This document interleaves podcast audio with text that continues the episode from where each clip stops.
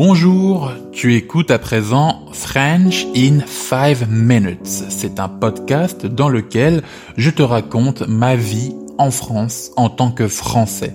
Je m'appelle Roméo et je suis passionné par l'étude et l'apprentissage des langues étrangères. Si tu veux avoir accès gratuitement à la transcription de tous les épisodes, tu peux te rendre sur mon site frenchin5minutes.com. Le choc des générations. C'est quand même dingue comme le monde dans lequel nous vivons évolue. C'est fou que je sois assis devant mon ordinateur à diffuser un podcast partout à travers le monde alors que c'était impensable quelques décennies auparavant. Je me suis rendu compte de tout ça hier soir lorsque j'étais affalé sur mon canapé en quête d'un nouveau divertissement en zappant les chaînes sur ma télévision. Est-ce que les enfants de demain connaîtront cette joie de jouer aux billes dans la cour de récréation? Est-ce qu'ils feront les 400 coups avec leurs amis? Est-ce qu'ils feront des parties endiablées de football avec leurs copains dans le parc? Oui, le monde évolue très vite.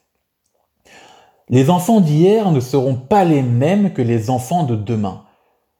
Est-ce que ça changera pour le mieux ou pour le pire? Ça, j'en sais absolument rien. Tout ce que je sais, c'est que rien ne sera comme avant. Les enfants d'aujourd'hui passent leur journée sur les réseaux sociaux ou à jouer à Fortnite. Dès leur plus jeune âge, ils sont entrés dans ce monde dématérialisé qui dénature leur rapport aux choses ainsi que leurs relations sociales.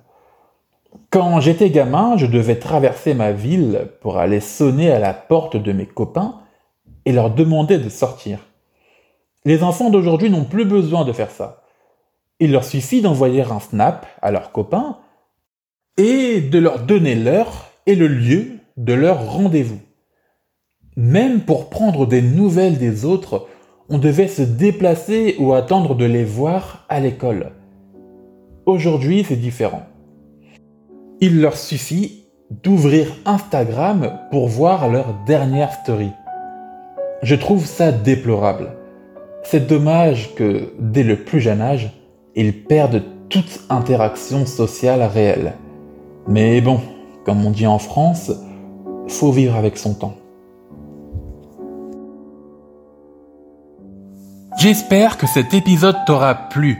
Si c'est le cas, n'oublie surtout pas de t'abonner à la chaîne YouTube.